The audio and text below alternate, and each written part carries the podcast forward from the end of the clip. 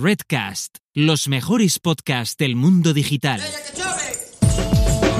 Marketing for E-Commerce Podcast con Rubén Bastón.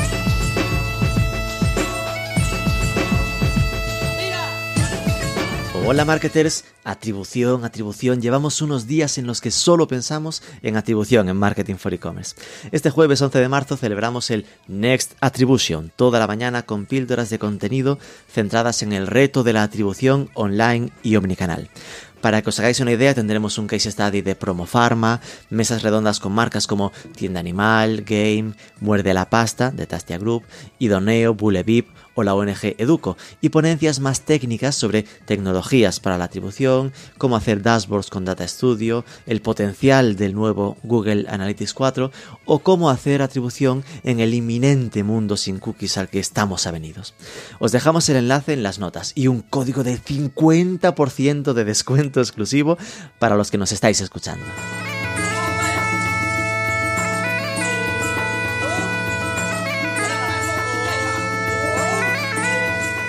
Para este evento nos apoyan la agencia Tidart, que pasó en el programa 89 por este podcast y su CEO Carlos Molina ya dejó claro que controlaban a muerte de atribución. También Elogia, que además mandará como ponente a Dani Barreiro, que ya conocimos también aquí, hablando de Data Studio en el programa 75. Y la startup Wapping que por pura casualidad son nuestros protagonistas de esta semana. Wapping es una plataforma de fidelización omnicanal, una startup gallega creada por dos amigos exdirectivos de dos pequeñas empresas nada conocidas, Inditex, no sé si os suena, y Televes. Su foco está en centralizar todos los datos de las empresas, en principio las que tienen tiendas físicas, aunque al final también se podría hacer solo con las puras online, y permiten hacer virguerías de planes de fidelización integrales. Vamos a hablar con los dos fundadores para ver en concreto, en detalle cómo funcionan. Son su CEO, que es el perfil más tech, y Roberto García, y el director de marketing y ventas, José Manuel Maseda. Pero antes... Estrenamos Paycomet como patrocinador. Con la entrada de la normativa PSD2 ya os veníamos diciendo que es aún más importante tener un partner de pagos robusto tecnológicamente, pues Paycomet es la plataforma de pagos que te va a ayudar a vender más y mejor. Su pasarela genera una experiencia de pago rápida, segura y sin fricciones. Y tiene más de 20 métodos de pago disponibles, entre los que están por supuesto tarjetas, PayPal o Bizum por ejemplo. Un detalle genial es que tienen 3 meses de prueba gratuita inicial, por lo que si no lo tienes claro, siempre puedes crearte la cuenta y descubrir todas las posibilidades de la plataforma. Tienes toda la info en paycomet, pay, comet.com.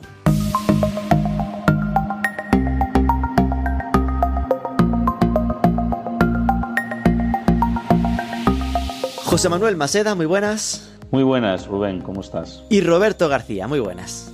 Muy buenas, Rubén. Bueno, primero de todo, muchas gracias por eh, enfrentaros al interrogatorio de, nuestro podcast. Eh, sois los eh, líderes del proyecto Wapping. Wapping cuenta en su web que es la historia de dos amigos con perfiles muy diferentes, pero una visión común. La innovación como motor que impulsa a las empresas y redefine la manera de vivir. Esto está bonito, pero bajémoslo, ¿no? Contadme un poco cómo surgió esta idea de Wapping. Pues la idea surgió durante la experiencia en el sector de retail. Se observa que todas las eh, acciones y decisiones eh, están centradas en el producto, la experiencia de cliente es la misma para todos, se trata igual a los que me compran siempre, a los que nunca me compran, a los que son embajadores de marca y a los que no lo son, a los que tienen una actividad en tus redes sociales y a los que no, etc. Y por otro lado, tampoco hay herramientas con las cuales de una forma sencilla y dinámica crear acciones de fidelización y analizar eh, su retorno. El simple hecho de crear una promoción eh, sobre un artículo o dirigida a un determinado segmento de cliente, a veces son proyectos de semanas. Hmm. Entonces, eh, se necesita algo que sea dinámico y nos permita hacer eso de forma diaria. Finalmente, los canales a través de los cuales se interactúa el cliente no están conectados. Tenemos un cliente en tienda física, otro en la tienda online, otro en las redes sociales, pero no tenemos la visión conjunta que nos permita trazar el comportamiento del cliente en todos los canales. Entonces, eh, se necesita una herramienta que permita ofrecer servicios de valor al cliente independiente del canal por el cual se conecta, online, físico, redes sociales, y que permita tener un cliente más fiel. Y al final un cliente más fiel lo que implica es mayores ventas. Se lo comenté a José, le gustó la idea, vimos el potencial y apostamos por él. Y aquí estamos. eh, José, cuéntanos, ¿esto cuándo fue? Como, ¿En qué momento estamos hablando? ¿Dónde surgió el amor entre, entre los dos para fundar el proyecto? bueno, digamos que la relación es, es, muy antigua porque nos conocemos de la etapa universitaria, estudiamos wow. juntos los dos, eh, entonces nos conocemos desde los 18 años, ¿no? y siempre mantuvimos la, la relación estrecha. Robert trabajaba en, en Inditex en los últimos 10 eh, años hasta que, que, montamos Wapping. Yo trabajaba en, en, otras empresas, no la última en el grupo Televes, pero llegó un momento en el que Robert me comentó esta idea, ¿no? Él había visto ya y desarrollado muchas cosas en, en esa gran empresa, ¿no? Y, y, vio ese paso más. Entonces el amor, digamos, ya había surgido, ya nos conocíamos, confiábamos el uno en el otro, sabemos claramente cuáles son los ámbitos en los que se sitúa bien uno y se sitúa el otro, él más en el plano técnico, yo más en el plano comercial, ¿no? Y hace como cuatro años y pico, ya casi cinco, empezamos a darle forma a la idea, ¿no? Desarrollar la idea, pues al principio, como surgen estas cosas, eh, trabajando los fines de semana, eh, teníamos nuestros trabajos, trabajando cuando llegábamos de, la jornada, pues poniéndonos a desarrollar, con dos personas iniciales que contratamos y que ya pusimos a andar y estuvimos tres años y pico realmente dándole forma y desarrollo al proyecto, ya implementando código, la plataforma, teníamos bastante claro lo que queríamos desarrollar y dedicamos esa fase inicial bastante larga a desarrollar el producto. ¿okay? A partir de ahí eh, ya llegó un momento en el cual la plataforma estaba lista para salir al mercado, salimos al mercado, cerramos los primeros clientes y estamos en esa fase, digamos, todavía de consolidación. Tenemos una decena de clientes en, fase de arranque y, bueno, algunos ya arrancados en producción, otros arrancándose en onboarding y, y trabajando en un número importante de oportunidades ¿no? en distintas verticales de retail. Vale, eh, de esto hasta aquí me quedo con eh, cuando uno piensa en startups está muy bien planteado este rollo de tener también definidos los, los, perfiles, ¿no? Porque a veces las startups adolecen de ser demasiado de la vertiente técnica, ¿no? En plan de muchos Robertos pero pocos José Manueles, en plan de solo la parte tal. Entonces está guay aquí ver cómo os complementáis por esa parte. De lo que decía Roberto me quedo con... Eh, el haber mencionado retail, ¿no? En plan de esto está pensado para las empresas tradicionales o empresas con tiendas físicas y ver cómo entonces se conectan los canales, ¿no? Esto que decías de que los canales estaban conectados, con lo cual nos metemos en el campo de la omnicanalidad y flipo, en plan de que, claro, si lleváis 3, 4, 5 años con esto en la cabeza, eh, lo innovador que era esto cuando Roberto te lo decía. Digo, porque a día de hoy, pues sí, igual ya está esto como un poco más eh, en la cabeza de todos, ¿no? La necesidad, pero hace cinco años de repente decir, vamos a montarnos una herramienta como esta, eh, supongo que para ti, José Manuel, ha sido como un, eh, madre mía, que ¿dónde me metes, no? Digamos que, claro, él tenía la visión desde una de las mayores empresas de, del mundo de retail, ¿no? Entonces sí. es, es, una visión privilegiada, ¿no? Está viendo cómo está funcionando las tendencias. Eh, Roberto lo puede contar mejor, pero él claro. me decía es que Asia, por ejemplo, viene muy fuerte en todo esto, ¿no? Y estamos estamos todavía en Europa pensando en producto y no sabemos a quién se lo vendemos. Hay que dar un paso más, ¿no? Unir los canales y partir del cliente. Él, él ahí ya lo venía claro. Hmm. Hoy muchas veces decimos menos mal que fuimos lentos saliendo, porque si hubiésemos salido y hubiésemos podido ir mucho más rápido, probablemente hubiésemos llegado antes de tiempo. Hoy lo el, vemos claramente. El Ahora sí market, que vemos ¿no? que es el momento. Sí, sí, sí, seguramente, vamos, no, nunca se sabe, ¿no? Quizás no, quizás hubiese, pero probablemente quizás era un poquito antes de tiempo, hace cuatro o cinco años. Hoy, sin embargo, sí que está claro que es uno de los grandes retos, es eh, ofrecer esa experiencia uniforme, omnicanal e hiperpersonalizada a cada cliente, ¿no? Supongo, Roberto, en línea con lo que comenta José, que eh, desde Inditex tenías esa visión privilegiada, ¿no? De, lo que el propio Inditex estaba haciendo para entender lo necesario que era esto, ampliarlo a más empresas, ¿no? Sí. Yo eh, ya hace 14 años, cuando empecé en Inditex, pues ya se veía el potencial que tenía la, la tienda online, el e-commerce, y después que había que conectar los dos mundos. Y por otro lado, pues había ya estamos hablando de hace siete años, pues en China pues ya se utilizaba el WeChat para Hmm. pagar o para hacer promociones, etcétera. Y además con, eh, eh, con porcentajes de, de, uso del 60 o 70% en tiendas. Entonces, wow. el, eh, se veía eh, que aún aquí aún no llegamos a ese uso en, en wallets o en, o, pago con, eh, con otras tecnologías que no sea la tarjeta eh, eh, bancaria normal. Hmm. Claro. sí, porque... y a día de hoy, ¿cuál es la foto del proyecto? ¿No? Me decías, José, que estabais como con una decena de clientes activos, estos activos activándose, es decir, ¿y ¿en cuántos mercados estáis? ¿Cómo estáis sentando un poco la estrategia? ¿Va para España? ¿Para qué países? Sí, estamos en una decena de clientes, tenemos como cinco clientes arrancados en producción, el resto en fase de onboarding, es decir, que arrancarán en producción en las próximas semanas y trabajando en otras oportunidades eh, comerciales, todavía no cerradas, pero bueno, con buenas perspectivas. ¿no? En cuanto a países, nuestro mercado principal, donde tenemos estos 10 clientes iniciales, es España, pero tenemos ya eh, clientes también en México e Italia. Dentro de estos 10 clientes hay un par de clientes en, México e Italia.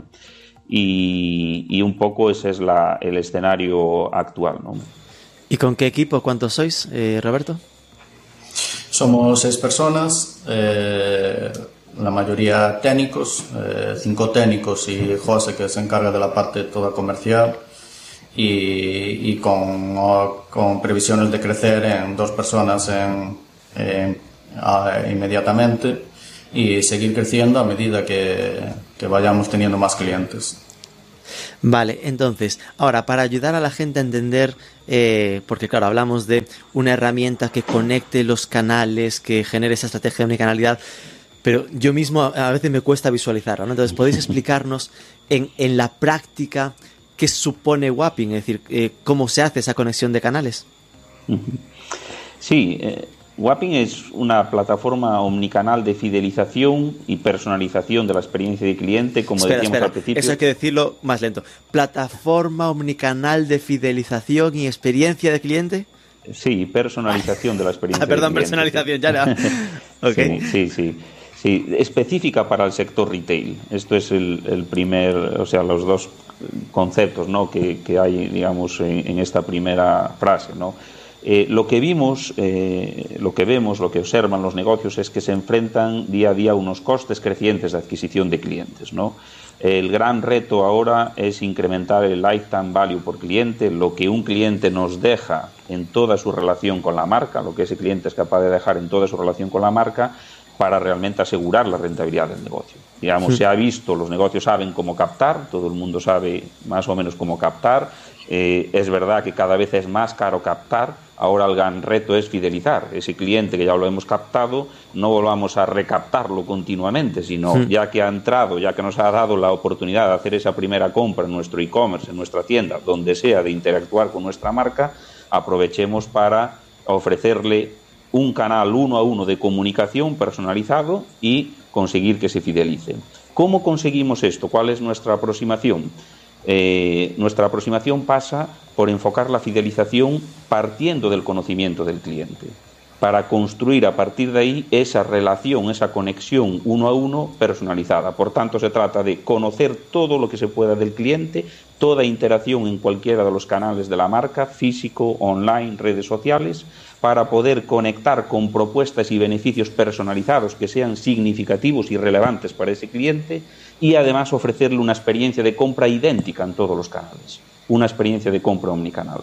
Es decir, yo como cliente eh, la marca me reconoce en cada interacción, sabe lo que compro, lo que me gusta, lo que no compro, cuántas veces vengo, en qué horario compro, dónde vivo, si compro para mí, si regalo, y me ofrece una serie de servicios y beneficios personalizados que pueden ser desde programas, eh, digamos, de beneficios o de recompensas hasta propuestas específicas totalmente personalizadas con lo que me encaja con lo que me gusta, con mis gustos y preferencias, que además puedo usar y disfrutar de forma idéntica en cualquier canal, compren online o compren en tienda física. ¿Qué se consigue con esto?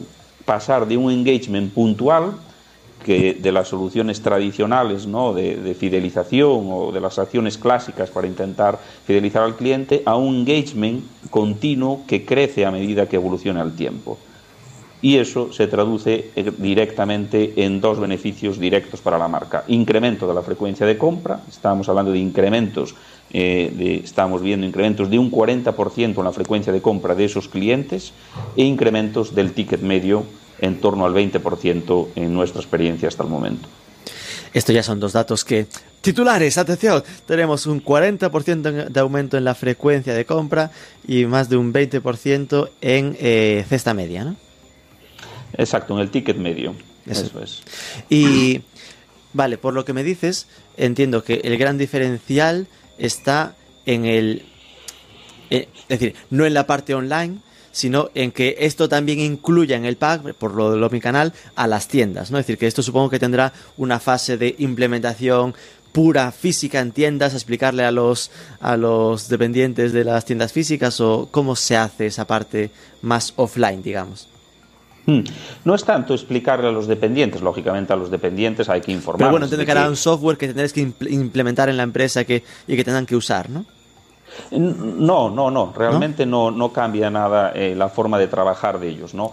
Eh, lo que se hace es conectar las tiendas físicas, el sistema de caja de las tiendas y la plataforma de e-commerce, el CMS, conectarlos y las redes sociales de la marca, esos los tenemos conectados de forma nativa, ¿no? con, todas las redes sociales, lo conectamos a la plataforma. Eso lo que permite es que a partir de ese momento toda interacción del cliente con la marca vaya a una tienda física, vaya al e-commerce o interactúe, haga un like, un comentario en la red social de la marca, se trace bajo un ID único de cliente y por lo tanto obtengamos esa visión unificada del cliente bajo un mismo ID, todo lo que hace bajo un identificador. Y además permite que todos los servicios que se construyan en la herramienta se, se canjeen, se disfruten de forma transparente en todos los canales. Por tanto, sin intervención del dependiente. No tiene que saber que yo estoy comprando, hmm. que yo en exclusiva, José Manuel Maceda, porque compro camisas eh, azules. azules, efectivamente, ¿no? Tengo una promoción exclusiva que me ha enviado la marca, imaginemos, de un 15% en un complemento perfecto para estas camisas azules, imaginemos unos determinados jerseys o un determinadas hmm. chaquetas, ¿no? Y que voy a canjear de forma transparente en ese proceso de compra sin intervención del dependiente. Él no tiene que saber que, que yo tengo esa promoción exclusiva. Yo me identifico en el proceso de venta, el sistema comprueba con Wapping qué se me tiene que aplicar y todos los beneficios se aplican de forma transparente en esa venta y la haga online o en tienda. Esta es la magia, digamos, o lo que aportamos. Pero entiendo, Roberto, que a nivel dato, eh, para que el dato entre en la plataforma, pues estoy intentando imaginarme eh, la experiencia de compra en tienda, ¿no? Es decir, que necesitaremos un sistema de fidelización a la tarjeta de fidelización de la marca, o, que como mínimo pague con tarjeta. Es decir, la forma de entrar el dato, ¿qué es? ¿Con, tarjeta de fidelización de empresa? ¿O podría ser simplemente el que pague con tarjeta de banco ya se le localiza? No, eh, hay. Eh, es decir, eh, se puede identificar eh, al final a través de un código, que es, eh, o puede ser a través de un código QR que lo ponga en la app. Si es un negocio que ya tiene app, nosotros ofrecemos una API con la cual se integra su app con nuestro sistema.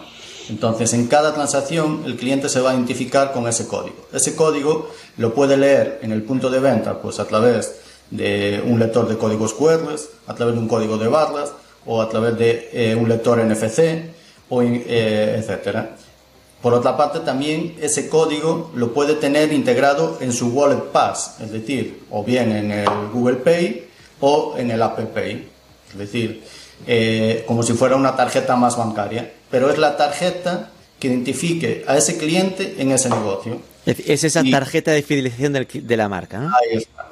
Por eso la fidelización al final eh, tiene un, peso muy importante en, la, en identificar al cliente. Al final tú tienes que darle algo al cliente para que en cada vez que te visite eh, le des un motivo para que se identifique. Claro. Es decir, que el reto está en que esto se convierta realmente en un proyecto de fidelización de empresa y que el esfuerzo de los dependientes, por entendernos, no estaría tanto en un esfuerzo de software, sino en un esfuerzo de promover que la gente se, se eh, entienda el valor de tener la tarjeta de la, de la marca, ¿no? Sí, eso es como eh, tú usas una app si realmente le das eh, valor a tu app, si le das contenido o le das eh, motivos porque abren la app. En este caso es igual.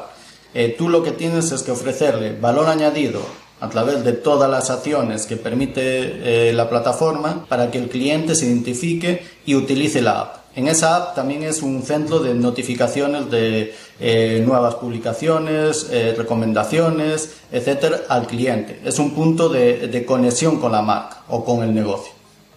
Pero habláis mucho de la app, entiendo que no es necesario que tenga una aplicación móvil, ¿no? Es decir, eso es un, una, un, canal más. Eso, se puede identificar mediante una app, mediante el wallet Pass incorporado directamente en Google Pay o Apple Pay, o eh, mediante un, los Apple Watch con NFC, eh, etcétera. O incluso, pues, la, en países, pues, identificarla con el código del número de teléfono donde la ley de protección de datos lo, eh, lo Digamos, Rubén, que ahí las formas de identificación eh, para nosotros como plataforma eh, es, un poco lo de menos, ¿no? Hoy en día soportamos estas que comentó Robert, integrado en la app de la marca, como un, como un mobile wallet, integrado en los mobile wallet Google Pay y Apple Pay, o por NFC, y pasado mañana pues eh, integraremos otras formas como la lectura de, mano eh, por, por, los infrarrojos de lectura de las venas de la mano o por identificación facial. Eso es lo de menos. Lo importante, o sea, es lo de menos y tiene mucha importancia porque al mismo tiempo eliminar toda fricción en la identificación sabemos que es una de las claves ¿eh? y en eso, en eso estamos trabajando. Pero digamos que ese es el método de identificación en el cual el cliente en la compra se va a asociar, se va a identificar que esa compra va a ese cliente cómo llegue, eh, digamos, a partir de ahí es, es, ya entra en la plataforma y es lo de menos. Lógicamente, lo que decíamos, trabajar en que cada vez haya más facilidades de identificación es también uno de los retos que tenemos. ¿no? Os presentáis. un programa exclusivo de la tienda física. En la tienda online la identificación es transparente, transparente totalmente. Ahí, porque al final, al pagar con tarjeta, directamente ya se está identificando, ¿no? Es decir, bueno, ya le pide siempre el login, así que ya estaría más que localizado. Claro. Eh, decís que eso es una plataforma all-in-one que combina la unificación y gestión de datos de cliente. Claro, se habla mucho. De hecho, aún hacíamos hace unos días un, webinar sobre temas de, automatización y salía en el chat lo del CDP, ¿no? que es el Customer Data Platform. Contadnos qué es esto y cómo, cómo funciona, cuál es el proceso que se sigue. Roberto. Lo que se sigue es, eh, eh, pues a través de APIs, conectamos todos los canales y eh, a través de esa APIs pues eh, conectamos, como había comentado José, pues lo que son el punto de, de venta físico con los e-commerce y las redes sociales. Y eh, mediante un, una visión 360, lo que es el operador, tanto la gente de marketing o Customer Loyalty, puede ofrecer sus acciones o programas de fidelización a los clientes. Vale. Eh, entiendo que al final eso de ser un CDP, en vuestro caso no se convierte en que tengáis la plataforma gigante, entendedme, ¿no? Estoy pensando, no es un Salesforce donde al final es, entras con Salesforce y tienes el CMS de Salesforce, la herramienta donde todo al final tiene su, su logo, ¿no? Su, marca, sino que en vuestro caso es, es una capa sobre los servicios que tenga el cliente eh, ya funcionando, ¿no? Exactamente, Rubén, es tal cual lo dices, ¿no? Nosotros eh, lo que hacemos es conectar con el servicio de e-commerce que tiene el cliente, conectar con su sistema de tienda física, con su sistema de caja, conectar. ¿Qué es lo que en la web pone de POS y PMS? ¿no? Que no sé qué significa. ¿Qué, es, qué significa POS y PMS? No, POS es Point of Sale, es el sistema de oh, caja, ¿no? Lo que es el software de cajas y, y PMS es lo mismo traducido al mundo hotelero, ¿no? Es, es, las siglas que se utilizan para el mundo de hotel. vale, vale. Se, especifica así, ¿no? Pero lo que hacemos es exactamente como tú lo dijiste, ¿no? Nosotros somos un SaaS en la nube que a través de APIs conecta en el transaccional del POS y en el transaccional del e-commerce para obtener esos dos beneficios, trazar todo del cliente, bueno, y con las redes sociales también, y que al mismo tiempo todos los servicios que se construyen, imaginemos una promoción exclusiva, un programa de tarjeta regalo, un programa de recompensa, se canjeen indistintamente de forma idéntica, omnicanal para el cliente, compre donde compre. Es esa capa adicional, sí.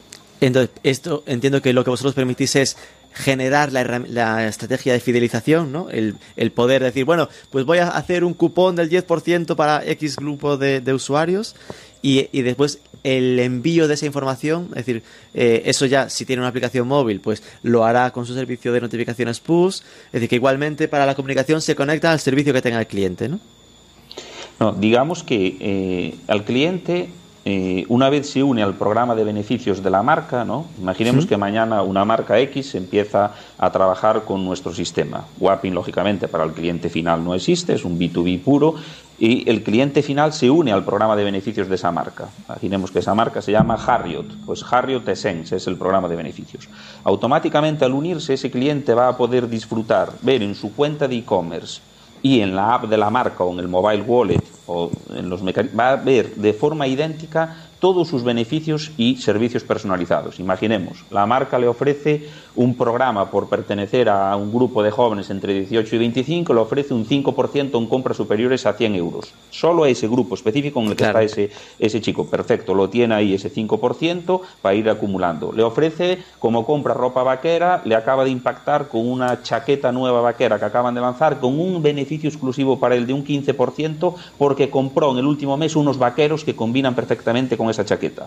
Ha segmentado ese nivel. Hmm. Él recibe directamente ese beneficio en su cuenta de e-commerce en su, en su programa de beneficios de la marca en la cuenta de e-commerce y en su app, en todos los canales, ¿no? Y lo mismo, si tiene una tarjeta regalo que le ha enviado un amigo para esa marca de 100 euros, pues tiene los 100 euros para usar como medio de pago. Entonces, es ahí eh, eh, donde el cliente gestiona todos los beneficios. Y después, las, las comunicaciones, aparte de ver esas campañas o esos programas específicos, todo se puede comunicar, lo maneja también la herramienta, por cuatro canales. Por push mobile, dentro de la propia app, aparte del push mobile general de, los móviles, dentro de la propia app, por email y por SMS. Cualquier acción que se genera, cualquier campaña, acción, servicio que se crea, puede automáticamente notificársele por esos cuatro canales. Es decir, que desde dentro de Wapping tú podrías enviar ese email a la base de datos. Exactamente. Tú envías ese email a ese segmento específico de clientes, con esa cazadora vaquera solo para esos 1.325 clientes que el mes antes te compraron un pantalón al cual le combina perfectamente esta nueva cazadora vaquera. Con lo cual, Wapi se encarga de integrar los datos y te permite eh, generar las, las estrategias de fidelización y las comunicaciones con los clientes.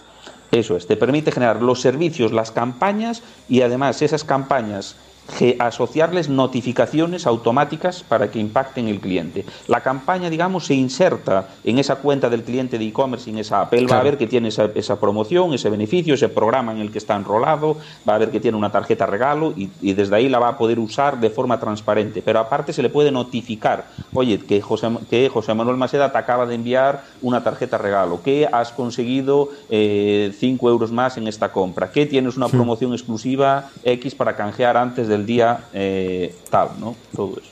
Ok, entendido entonces eh, esa, parte, hablemos de fidelización, ¿no? Eh, existen obviamente distintos tipos de, de, acciones de fidelización. ¿Cuáles son las que soléis recomendar o con las que mejores resultados soléis trabajar con vuestros clientes? Bueno, a la hora de definir un programa de fidelización tenemos que tener en cuenta pues diferentes aspectos. Por ejemplo, ¿qué objetivo perseguimos? Eh, si queremos captar nuevos clientes, recuperar a los que estamos perdiendo, aumentar la frecuencia de compra de los clientes, promocionar un nuevo producto, etc. Y después también es importante eh, seleccionar a quién nos vamos a dirigir, si a los jóvenes, a los mayores, a mujeres, hombres, a los de una determinada ciudad o a los que me compren en una tienda, a los que me compren online y vean en The Madrid, etc. O ir al más fino y ya pues vamos dirigidos a los deportistas o a los que les gusta la cocina. Y siempre eh, hay que definirlo acorde a la imagen de la marca. Es decir, es diferente pues las acciones que se van a utilizar en el sector de la distribución alimentaria que en el sector de la moda. Una vez que tengamos claros estos aspectos, definimos las acciones con las cuales impactar a los clientes para conseguir el objetivo.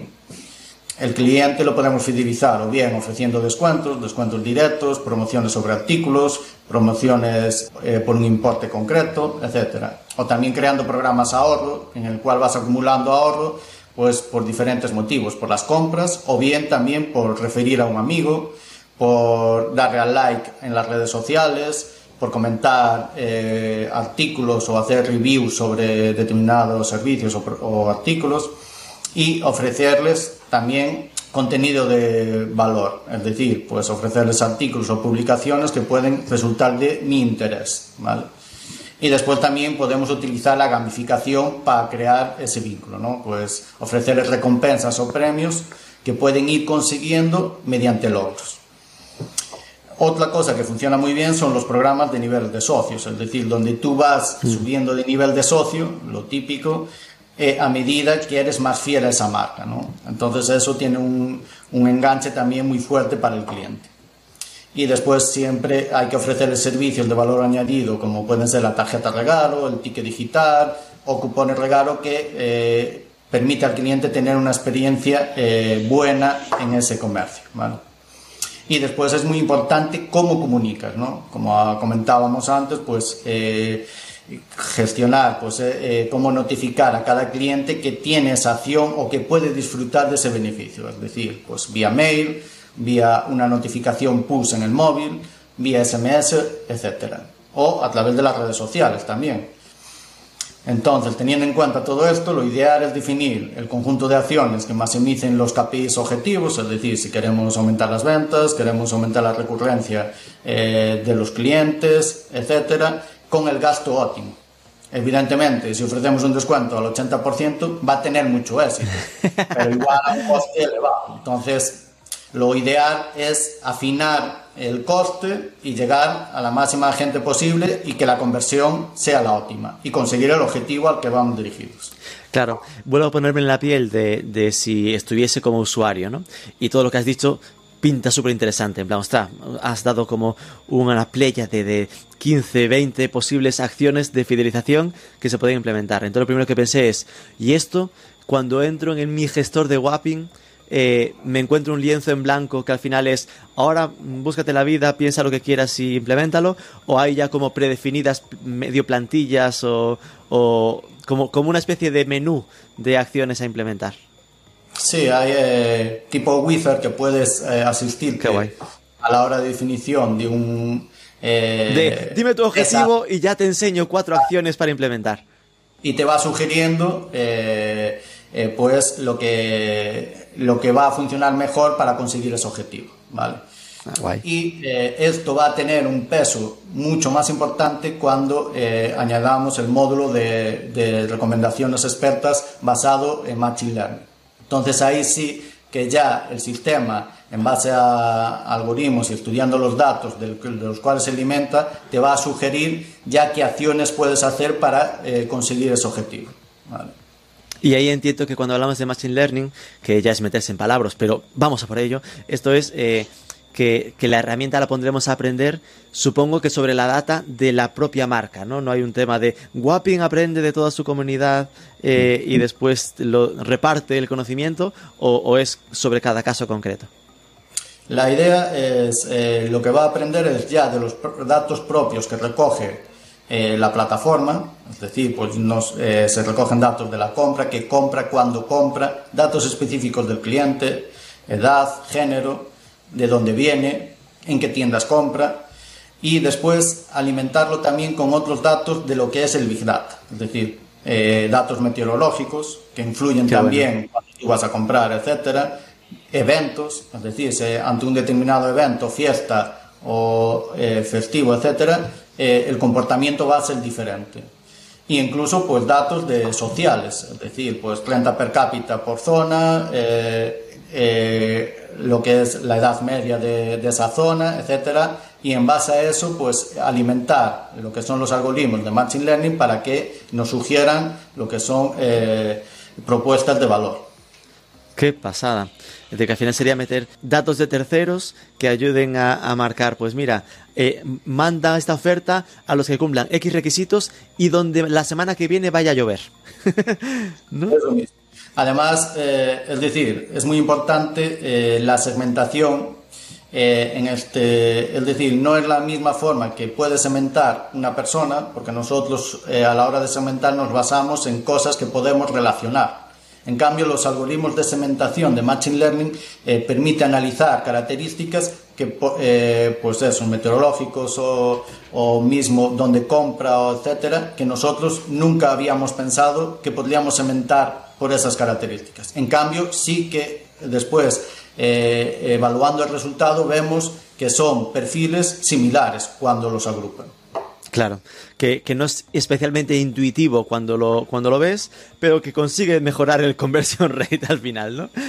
Realmente eso es un problema de la inteligencia artificial, que muchas veces eh, no nos fiamos de las conclusiones a las que llega, porque no las podemos eh, razonar. No las, no las racionalizamos al principio, ¿no? Por eso también eh, lo que hacemos es, en base a esos resultados, poder hacer simulaciones sobre los datos pasados. Eso actualmente ya lo hacemos, lo que permite es, tú defines una promoción del 5% sobre un determinado artículo, y antes de publicarla, lo que dices es, vale, ahora voy a ver cómo funcionaría esto eh, si lo eh, eh, lanzara pues el año pasado sobre esta misma fecha. Entonces, lo que va a ver es sobre la base de clientes que tenías en ese momento, a cuánta gente vas a llegar y cuánto te va a costar esa promoción y el retorno, ¿no? que es lo importante, ¿no? la conversión que habría basado en el análisis de histórico simula cómo funcionará esta nueva campaña para ese segmento específico entre las dos fechas históricas que tú hayas seleccionado realiza esa simulación y te anticipa el resultado de la campaña. Lógicamente es aproximado, pero ya te da una idea del retorno que vas a obtener con esa campaña o esa acción. Sí, pero es ese análisis predictivo que ahora se habla que empieza a meter Google Analytics 4, por ejemplo, ¿no?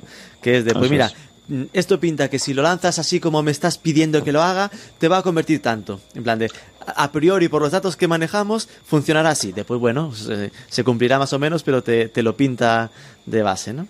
Esto entiendo que, se vincula con, lo, el tema de. Porque ahora ya se, en la fidelización ya se habla de neofidelización, ultrafidelización, que es lo de la segmentación y personalización, ¿no? Que es mucho de lo que estás comentando tú, Roberto, supongo, ¿no? Sí. Entiendo que estos nuevos conceptos surgen para denominar a esta nueva forma de fidelizar, en la que la tecnología y la explotación de tanta información pues es eh, esencial. Entonces, al final la personalización la consigues conociendo bien al cliente y ofreciéndoles a cada uno aquella experiencia con la que se identifique y les genere valor. Y es importante impactar en el momento adecuado. Es decir, eh, al final es eh, crearles una emoción. Eh, entonces, para conocer a los clientes, eh, lo que se necesita es tener mucha cantidad de datos. Datos propios del cliente, género, edad, localización, qué compra, a qué publicaciones de redes sociales sigue, qué servicios de fidelización han sido más sensibles en él.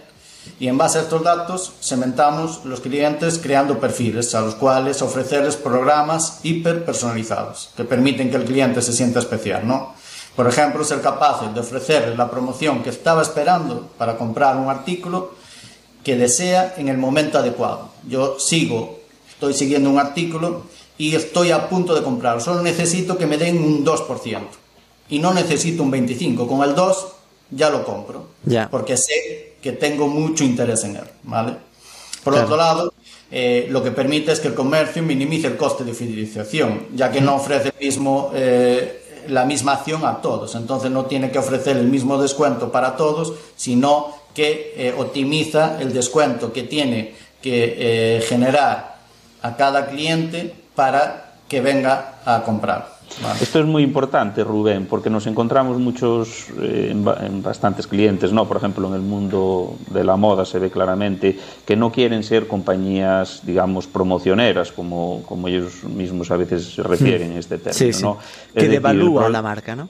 Exactamente. Eh, al final, eh, si no tienes otros mecanismos para impactar uno a uno a cada cliente con propuestas relevantes, lo que te queda es lo que se puede hacer ahora, ¿no? que es caer en las campañas de mid-season o cortes de precio generales y en las campañas agresivas de rebajas para todo el mundo. ¿no?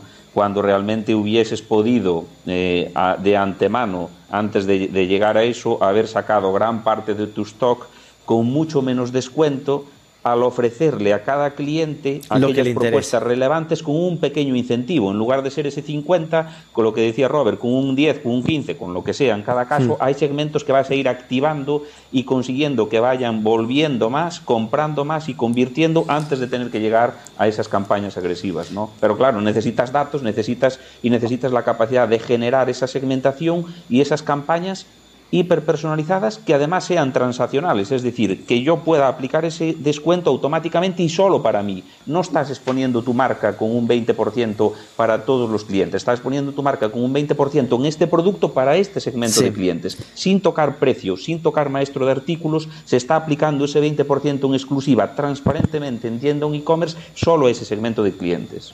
Esa es la clave, ¿no? Esto me pongo en la piel, ¿no? De, de alguien que nos puede estar escuchando y que, pensa, y que tenga una marca con tiendas y tal, y lo que estaría pensando, es que lo pienso ahora, es cuánto de autogestionable eh, tiene la herramienta. Es decir, porque claro, eh, a, medida que nos vamos metiendo con temas de machine learning, de hiperpersonalización, empiezo a pensar en que se me va complicando la forma en la que tendría que organizar las campañas, ¿no? Aquí hay un, ¿cómo, va? ¿Hay un alto nivel de acompañamiento por vuestra parte o realmente es algo que, que pueda hacer el, el, de marketing para entendernos de, la marca de forma autónoma? Sí, lo pueden hacer ellos de forma autónoma. Nosotros simplemente les ayudamos a arrancar, eh, damos una formación sobre la plataforma, pero la experiencia con los clientes que ya están en producción se ve claramente que tras una sesión de formación de dos tres horas ellos ya vuelan solos. La herramienta es muy intuitiva, todo el BI reporta esos análisis automáticos, tú puedes decir, oye, quiero ver eh, qué clientes, eh, cuál es el perfil de cliente por género, edad y lugar de residencia que me están demandando este producto. Perfecto, ¿cuántos tengo que no me han demandado este otro? Me han comprado el primero y no el segundo. 1850, un grupo significativo. Creemos una campaña específica para ellos. En dos minutos tienes la campaña construida y comunicada instantáneamente a esos clientes. No, no, no hay apoyo adicional nada más que al inicio, pero simplemente porque no porque no es que no queráis, sino que no, hace falta, ¿no? no hace falta, exactamente. Lo hemos, la idea ha sido esa, ¿no? Construir la plataforma para que, para que sea muy intuitiva y, sencilla de, gestionar, ¿no? Al final, eh, lo, que, lo que se trata también es de Oye, ya que ese cliente ha, ha entrado por tu puerta, la una primera vez, lo que quieres es que vuelva una segunda, una tercera y muchas más, ¿no? Pero claro, aprovecha para conocerle, aprovecha para, ya que te ha dado la oportunidad, te ha comprado una primera vez, aprovecha para conocerle, no desaproveches esa oportunidad, porque si no, lo único que te queda es volver a salir con el megáfono, ¿no? A, todo el gran público, con ese reclamo, 60% para todos, caer en eso, ¿no? Oye, ha entrado por tu puerta, conócele, mira lo que le gusta, qué le interesa, cómo se comporta, cómo se relaciona, qué te ha comprado y qué no, qué productos le podrían encajar y atráelo tu marca, dale propuestas significativas de valor. Al final todos esperamos eso, ¿no? Por, por, aclararme, entiendo que lo que no tiene Wapping son cosas como de personalización on page, ¿no? De cambiarte módulos de, de productos en la, en la página y cosas así, ¿no? No, eso, no, lo tienen. no, no, no, vamos, no, digamos, no se trata tanto de cambiarte esos productos en la página, no sino vamos por ahí, de sino trabajar que el CRM y después comunicarte. Sí, en ese espacio personal que tú vas a tener en tu página, tú tendrás un espacio, el que sea en tu cuenta, en, un, en, un, link de la página, mis beneficios, como se le quiera llamar, Harry o Tessens, ¿no? Ahí tú sí que verás tus campañas exclusivas directamente, verás todo lo que tienes en exclusiva en tu cartera. Eso es. Vale. Eh, hace unas semanas, allí por el podcast 86, por si los que nos escuchan quieren buscarlo, eh, entrevistamos a Ismael Umbrías de Paymark Fast. No sé si conocéis el, proyecto. Es un proyecto que, está trabajando bastante sobre la tecnología RFID para gestión de inventarios y para eh, también en tiendas y trabajar un poco toda esta capa omnicanal. No, no sé si, si usáis o veis un poco el potencial también de, este tema del, del RFID. Sí, o sea, una tecnología como la de Paymar Fast, ¿no? Que, conocemos que permite escanear directamente el artículo por el cliente y pagarlo sin necesidad de, de, hacer las colas de caja, es desde luego una mejora en la experiencia de cliente. Y todo lo que sea mejorar la experiencia de cliente es fidelizar al cliente. Eh, debemos de ser conscientes, todos somos conscientes, ¿no? de que compramos por múltiples factores. Desde luego el precio es un factor muy relevante, pero no es el único. La conveniencia, por ejemplo, eh, esa facilidad de compra es desde luego también muy importante y cada vez más importante.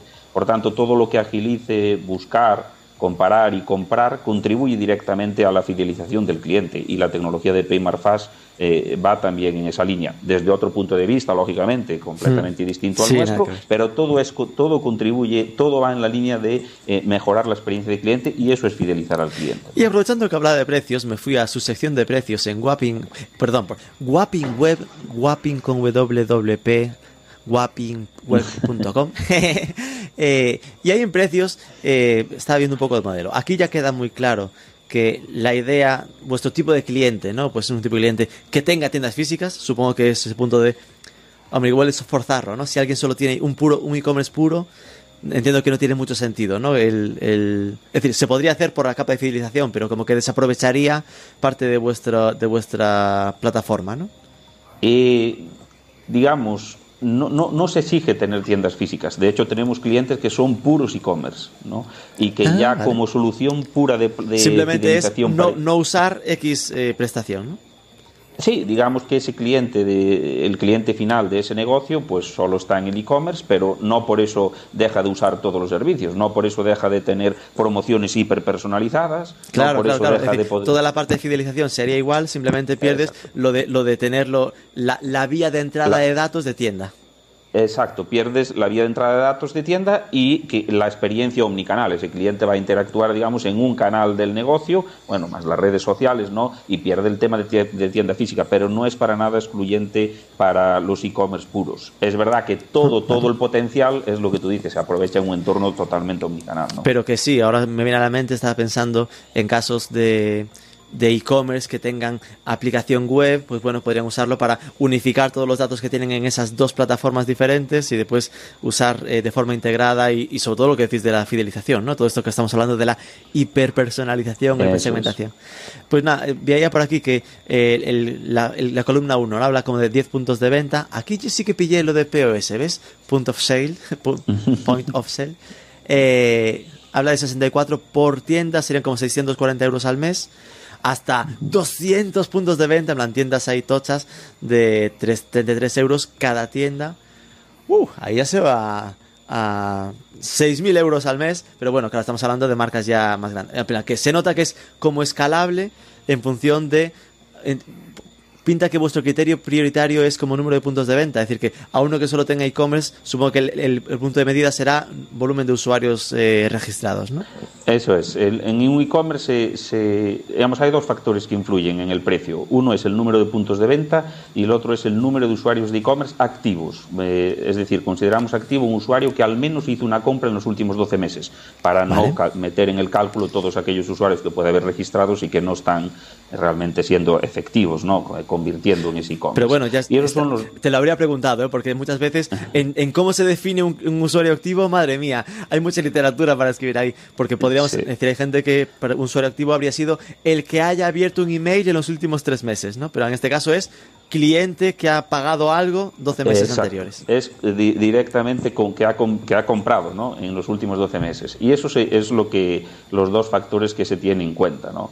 Eh, sí. Donde mejor encaja eh, es en aquellos negocios que ya, eh, digamos, quieren dar ese paso ¿no? De, de, no solo captar, sino fidelizar a ese cliente y ofrecerle una nueva experiencia de compra. Suelen ser negocios de un tamaño medio grande, ¿no? ahí es donde el potencial se aprovecha sí. enormemente. Estamos hablando de clientes en los que estamos trabajando pues en la alimentación como Gadis o en, en, la, moda como Roberto Berino, ¿no?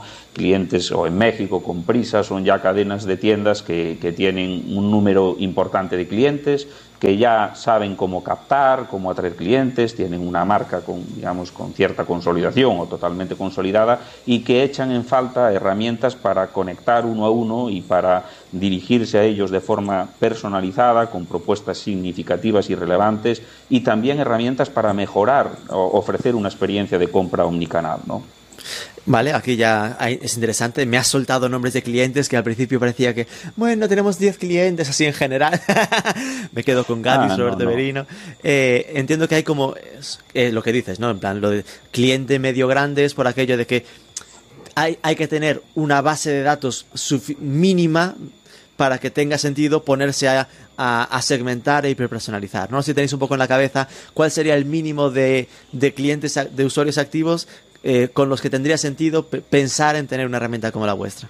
Sí, no es tanto por tener una base de datos mínima, porque la base de datos realmente se va construyendo automáticamente, ¿no? Con, una vez eh, los clientes empiezan a usar eh, la herramienta, pues todo, todo cliente que se suscribe, hmm. cliente final, a su programa de beneficios, va a quedar trazado en la herramienta y unificada su información bajo ese ID único, ¿no? No es tanto eso, sino que es la, eh, clientes de un cierto tamaño porque ya están en esa situación, digamos, ya cuentan con un equipo de, marketing, más o menos grande, pero ya tienen un equipo de marketing propio, ya han visto que son capaces de captar y, han visto claramente que el siguiente reto es centrar eh, el negocio partiendo del cliente, ¿no? dar ese paso más. No es tanto porque tenga que existir una base de datos previa, de hecho se puede partir totalmente desde cero, no hay ningún problema y, a medida que va pasando el tiempo vas enriqueciendo de forma automática, esa base de datos se va enriqueciendo y serás capaz de actuar con más precisión ¿no? sobre cada una de las acciones o campañas.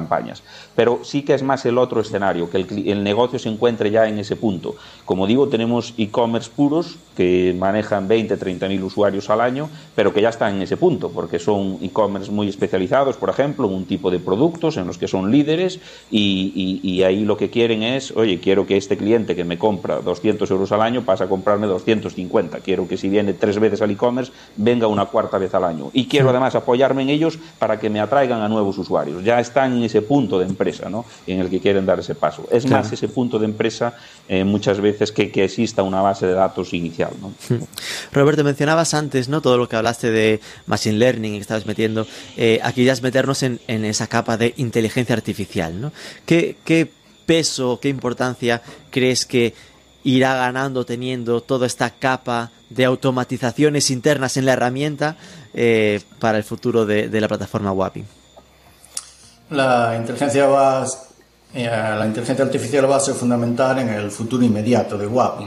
Es decir, actualmente gracias al motor de BI pues permite analizar los datos que se recogen de diferentes fuentes y en base a eso pues eh, el negocio puede definir nuevas acciones, analizar la conversión, ver nuevas posibilidades eh, que puede existir de negocio en otros segmentos, en definitiva afinar la personalización.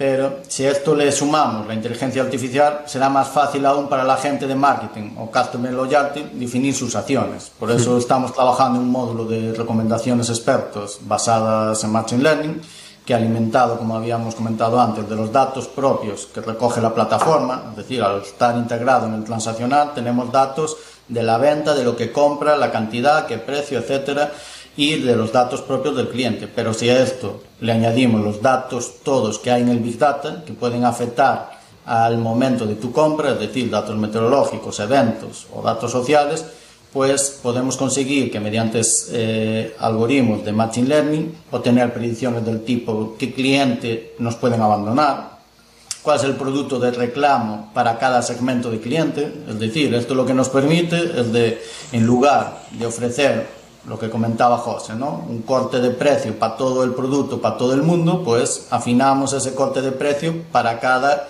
eh, segmento de cliente. ¿no? y sugerencias expertas orientadas a un objetivo, ¿no? facilitando la definición de esa acción. Es decir, pues qué promoción y a qué segmento tengo que lanzar para aumentar el valor de ticket medio en un 10% y buscar cuál sería la, la mejor acción, la óptima que eh, para conseguir ese objetivo. Y después lo que comentábamos de la segmentación más precisa utilizando el machine learning. Es decir, que donde existen datos a analizar es fundamental aplicar inteligencia artificial. De esto que acabas de decir, de, bueno, esto sería, decir, sería decirle, eh, consígueme un 10% de mejora y ya que la herramienta sepa, pues mira, para conseguir el objetivo tienes que hacer esto, esto y aquello. Ostras, José, que mola esa perspectiva. Eso sería, eh, en el roadmap, sería nuestro objetivo final del Machine Learning. Es decir, hay algoritmos que ya están probados de Machine Learning que que alimentándolo con datos pues tienen conclusiones pues ya probadas y que son eficientes. Entonces sí que eh, es un poco lo que cuando se empezó con el reconocimiento de voz, ¿no? En los asistentes. Al principio no, no acertaban una, pero ahora tú ya hablas con el teléfono. Pues esto es algo parecido, ¿no? Es eh, a medida que conocemos más el, eh, los datos, los algoritmos y tal, pues podemos llegar a, algoritmos con conclusiones pues que de mayor valor. Qué chulo. ¿Y cuáles serían eh, vuestros retos ¿no? para este 2021? Ya habéis hablado de que estabais con algún cliente, bueno, aparte de España, en Italia y, México. ¿Cuáles son vuestros escalones a perseguir para este, este año? Bueno, el principal reto es consolidar el negocio en España. Eh, desde luego, eso es donde, donde tenemos que, donde estamos poniendo el objetivo, ¿no? Y donde Vuestra propia autofidelización de los clientes, ¿no? sí, bueno, autofidelización de los clientes y abrir nuevos clientes en nuestro caso, ¿no? Al fin y al cabo, eh, tenemos todavía que, seguir creciendo en base de clientes y, queremos que además es, es, es un momento propicio, ¿no? Para hacerlo y por otro lado posicionarnos en los dos países eh, en los que ya hemos abierto presencia, ¿no? como, como México e Italia. ¿no? Eh, lo bueno que tienen las plataformas SaaS es que el servicio pues viaja muy bien, digamos, ¿no? No, no, hay que transportar nada, se puede prestar servicio en, cualquier parte del mundo. Y bueno, al tener la oportunidad de haber abierto partners y, esos primeros clientes en esos dos países, queremos también lógicamente seguir haciendo foco en esos dos países, sabiendo siempre que España, por supuesto, debe ser el mercado natural en donde tengamos mayor crecimiento a, a corto plazo, ¿no? Y en cuanto a producto, pues el roadmap de funcionalidades, eh, Rubén, que te puedes imaginar, es muy amplio, ¿no? O sea, ahí las ideas son, son múltiples. Eh, desde luego estamos trabajando en el módulo de Machine Learning que, comentaba Roberto, eso es una de las líneas. Estamos trabajando en nuevos métodos de identificación del cliente para eliminar totalmente o al máximo esa fricción en la identificación en el punto de venta y por supuesto en desarrollar nuevos módulos de funcionalidades y ahí el, digamos como decíamos las ideas son, son múltiples no hay hay mucho construido pero se puede todavía construir mucho más y lo que queremos es que siga creciendo y convirtiéndose en una plataforma completamente diferencial Qué chulo. Pues nada, la última pregunta ya sería pues si me proponéis algún alguna entrevistada o entrevistado que la toque en algo de marketing o e-commerce para atracar con nuestro cuestionario. Muy bien. Hombre, ahí quizás, eh, ya que tenéis presencia en México, eh, hay una, una, compañía en México, One Solutions, eh, que lleva, un, dirige Will González, que, que es, está muy, muy focalizada en estrategia para e-commerce y para retail en acciones de marketing ¿no? y estratégico para esas dos, eh, esos dos mundos ¿no? del e-commerce y de retail en general y creo que podría ser interesante para vosotros hablar con, con esta gente ¿no? porque tiene una visión del, del negocio y de los sectores eh, muy amplia en el país y creo que puede ser interesante. Will González de One Solutions. Ok, ya, ya te atracaré para que me eh, muevas el contacto. pues nada, eh, Roberto García, José Manuel Maceda de Wapping, eh, por si queréis eh, buscarlos después. muchísimas gracias y nada, muchísima suerte en todos vuestros retos.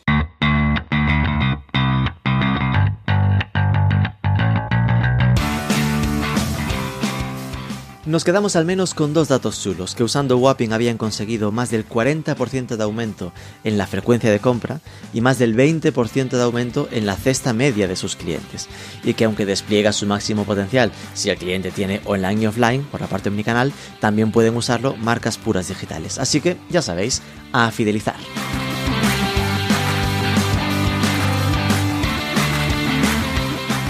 Y aquí lo dejamos. Recuerda que tienes en notas enlace y descuento exclusivo para nuestro Next Attribution. Y si te ha gustado el podcast, déjanos un like, un comentario en ebooks, una review, compártelo por redes, sobre todo suscríbete que es gratis. Y nos escuchamos el próximo lunes.